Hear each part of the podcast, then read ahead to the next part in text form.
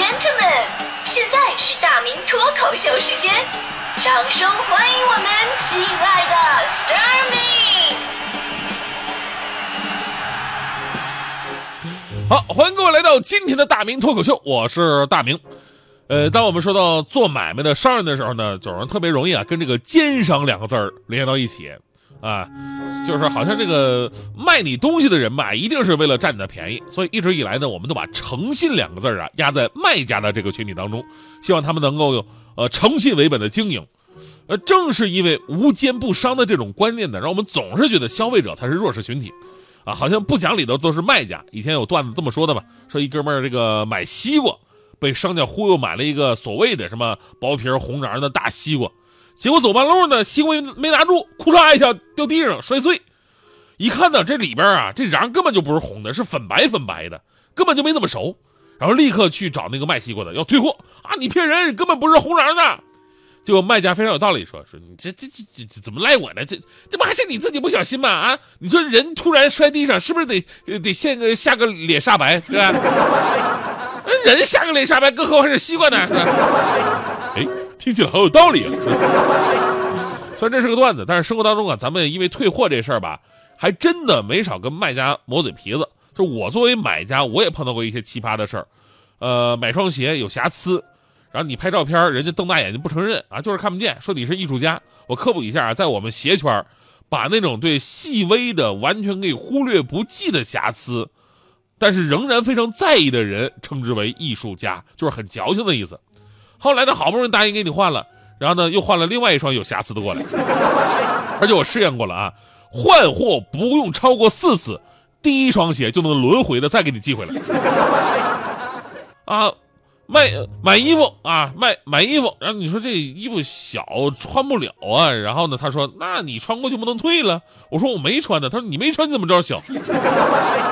我说试穿也算吗？他说那谁知道你试穿多少次？你这样吧，把你把这衣服洗一遍，我们这衣服洗洗就大了。那咱们总说呢，这个奇葩的人呢哪儿都有，呃，在我们总是指责商家的时候呢，其实也得看到买家里边奇葩也真的不少。比方说，最近这个周末吧，上了热搜排第一的新闻，买十八件衣服旅游后要退货。大概的过程是这样的：说有位女顾客呀，在网店买了十八件衣服，总价是四千六百多块钱。结果过段时间呢，这位女士突然发起了退货的请求，而且是十八件一件不留。因为淘宝呢是七天无理由退货，所以店主只能忍了呀。然后呢，打算通过这名顾客的手机号。啊，我我加他微信，我想问问到底什么原因退货呀？为什么一件衣服都看不上啊？结果呢，点开对方朋友圈之后吧，店主惊呆了，一看里边的内容啊，都是这名女士这些天在西藏旅游的照片啊，旅游的时候她跟她小姐妹两个穿的这衣服很多都是在店主这儿买的，然后后来要退的那些衣服，也就是说呀，这些衣服她都穿出去了，估计就是没摘吊牌然后呢，有关媒体啊关注这事之后，就问这名女士，你为什么要这样啊？这女士是这么说的啊，衣服啊，衣服肯定是要试穿的呀，对吧？结果这事儿就在网上炸锅了啊！大家伙纷纷表示，他是不是对试穿有什么误解？照这个套路的话，大家伙都可以每天不重样的换衣服，还不用花钱了。商家如果想挣衣服的钱的话，就不能卖衣服，可以改成租衣服啊！你退不退我不管，反正你你在你那一天你就得交一天钱。也有网友说说，虽然淘宝有七天无理由退货，这个做法。是有法可依的，但是消费者也得有自身的道德素质啊！如果换成是你，你买到了一件别人穿出去过的衣服，你自己会怎么想呢？就现在这姑娘还真的挺惨的，被人肉的彻彻底底，什么电话号码啊、家庭住址都被搜出来了。昨天姑娘出来道歉了，也说到了现在感受到了网络暴力的危害呀。一方面呢，我们要谴责一下姑娘的这种低素质的做法。另外一方面，咱们也得呼吁一下，这事吧不是什么大事儿，罪不至死，网络暴力不可取，什么打骚扰电话呀、发骚扰短信、上人家凿门去，对吧？甚至直接谩骂都不能解决问题，而且还容易让自己触犯法律的底线。所以呢，咱们一定要就事论事。这个看起来的个案呢，其实反映的是如今互联网商家普遍都会遇到的一个问题，那就是如果碰到奇葩的买家，你应该怎么办？那别说咱们中国的电商了，就国外的电商老大亚马逊，这样的问题多的是啊，啊，有的是谎称商品被损，最奇葩的是你让他提供啊，商品坏了，那你给我提供一下照片吧。他表示啊，这个我手机没有照相功能。上个世纪八十年代嘛，这是。更过分的是，啊，包裹还没有到达呢，那边买家直接表示啊，订单已经破损。这特别像这个当年咱们差评这个功能刚出来的时候，我记得差评刚出来的时候特别有意思，就是买家那时候随便给差评，觉得自己哎呦权力太大了，也没什么人监管啊，有的人就愿意给差评，进去就写一句东西还没用呢，也不知道好不好，先给差评吧。这种感觉就好像警察抓住了嫌疑犯，说也不知道你犯了什么罪，先枪毙了再说吧。我以前有个朋友更奇葩，上网买了件衣服啊，自己特别满意。特别满意，然后喜滋滋的给了人家一个差评。我说你的心里到底有多阴暗呢？你为什么给人差评啊？哥们说了，你懂啥呀？这样可以防止别人买呀。这样的话，他们不买的话，我就不会撞衫了嘛。除了这个呢，还有很多无理由的退货，呃，无无厘头的退货理由。有一个项链的买家说，说等你的货送达了，我已经跟我女朋友分手了，所以退货。宠物用品买家说：“我家狗狗不喜欢你的产品，所以退货。”中间呢有很多的骗局，呃，卖家无法操作或者操作价值不大，比方说货值低的产品，呃，处理反而消费消耗你的精力啊、财力啊。还有一部分会选择向平台申诉，但是几率也会十分的飘渺，最后卖家都认了。所以呢，无论是奇葩的卖家还是奇葩的买家，都是互联网商务发展的必经之路。诚信应该是双方共同的责任。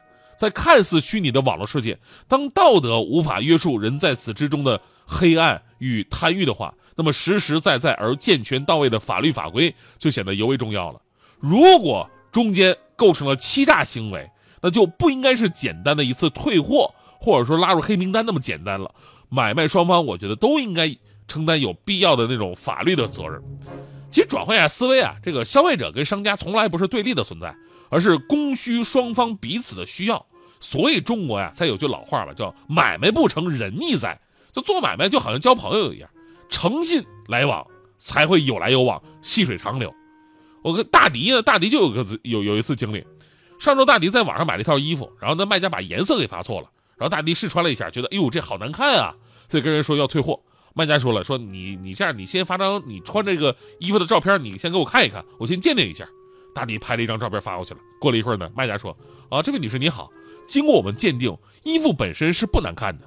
不过呢，因为您实在是太漂亮了，您太漂亮了，所以我们的衣服跟您一比就显得逊色很多。那么您确定要退吗？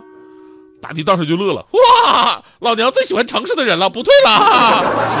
所以看看，多说两句好话，啥问题解决不了？走过的路是一阵魔术，把所有的好的、坏的变成我的，心里的苦就算不记得，化作这目光，吟唱成一首歌。而你像流进诗里的草草水声，敲进我心门，拥抱了所有的恨，滋养了干涸，相信我能是你的，仿佛还看见昨日那张悲伤的脸庞。快乐有时候竟然辣得像一记耳光。是你提醒别怕去幻想，像我内心躲避惯的渴望，仿佛能看见明日两串脚印的走廊。忧伤有时候竟被你调味的像颗糖。是你抓紧我往前去张，望我内心夹岸群花盛放，我被写在你的眼睛里眨呀。